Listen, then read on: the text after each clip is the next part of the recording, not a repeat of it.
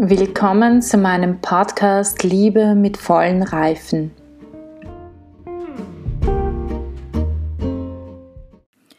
Reinheit des Herzens als Erfüllung des Gebots. Wenn Christus diese Gestalt umreißt, bleibt er dem Gesetz treu.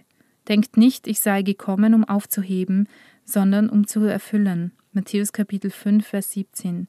Darum zeigt er, wie notwendig es ist, das tiefste Innere des Menschenherzens aufzudecken, damit dieses Herz zu einem Ort der Erfüllung des Gesetzes werden kann. Die Aussage von Matthäus Kapitel 5 Verse 27 bis 28, die die innere Perspektive des im Herzen begangenen Ehebruchs deutlich macht und dabei auf die richtigen Wege zur Erfüllung des Gebots Du sollst nicht die Ehe brechen hinweist, ist ein einzigartiger Beweis dafür denn diese Aussage bezieht sich auf den Abschnitt, wo es sich in besonderer Weise um die Reinheit des Herzens handelt. Vergleiche Matthäus Kapitel 5 Vers 8. Ein Ausdruck, der in der Bibel bekanntlich eine sehr weite Bedeutung hat. Auch an anderer Stelle werden wir Gelegenheit haben zu überlegen, inwieweit das Gebot du sollst nicht die Ehe brechen, das, was die Art der Formulierung und den Inhalt betrifft, ein eindeutiges und strenges Verbot ist – wie das Gebot, du sollst nicht nach der Frau eines anderen verlangen. Exodus Kapitel 20, Vers 17. Eben durch die Reinheit des Herzens erfüllt wird.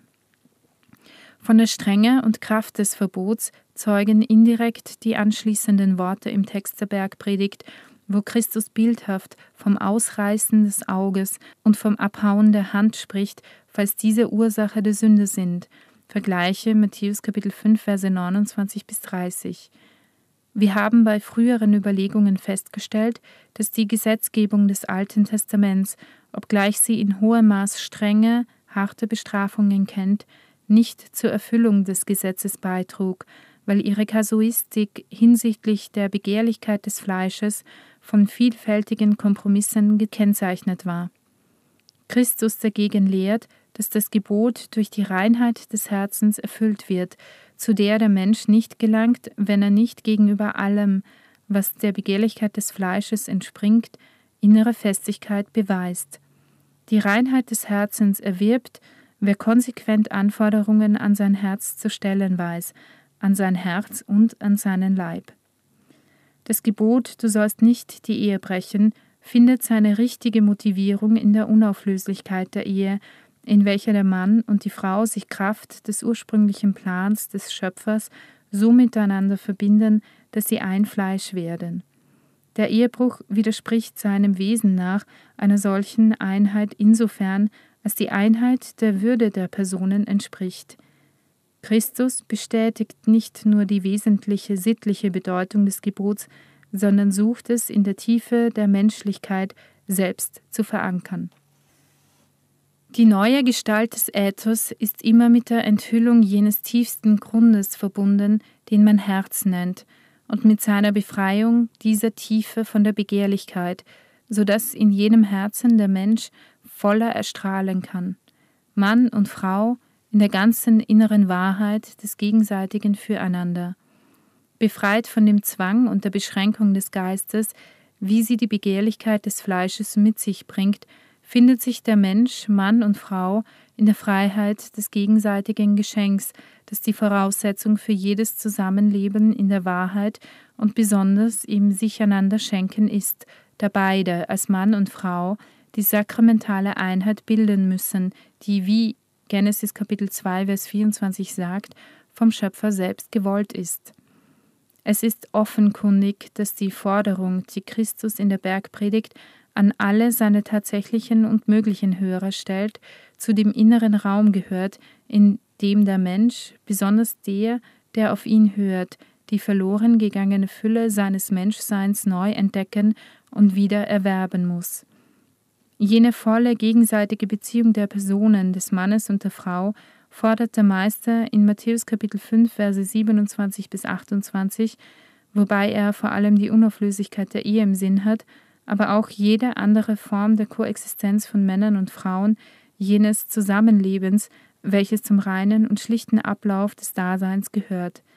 Das menschliche Leben ist von seiner Natur her koedukativ, und seine Würde, sein Gleichgewicht hängen in jedem Augenblick der Geschichte und an jedem Punkt geografischer Länge und Breite davon ab, was sie für ihn und er für sie sein wird.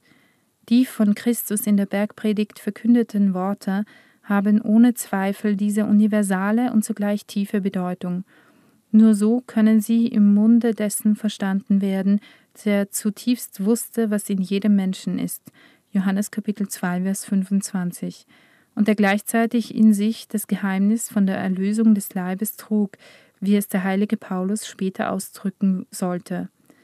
Sollen wir uns vor dem hohen Anspruch dieser Worte fürchten oder vielmehr Vertrauen haben auf ihren heilbringenden Inhalt, ihre Wirkkraft?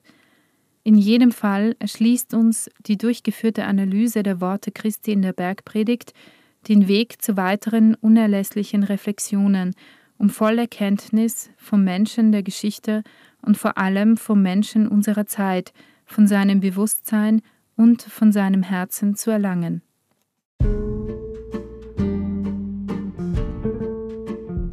Mittlerweile ist das Hörbuch fertig und ich vertreibe es als USB-Stick.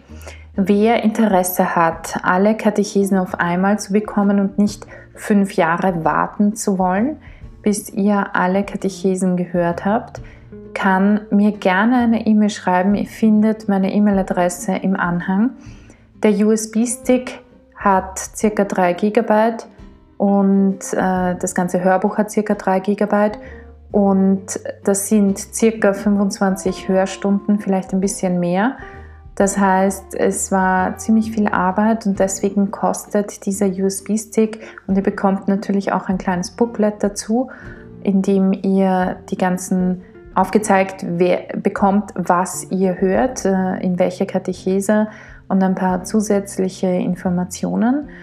Und deshalb kommt auch der Hörstick, Hör-USB-Stick derzeit auf 60 Euro.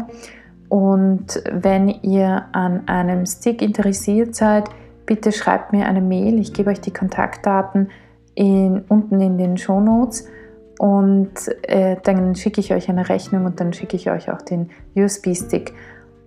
Und ich wünsche euch ganz viel Freude mit dem Hörbuch.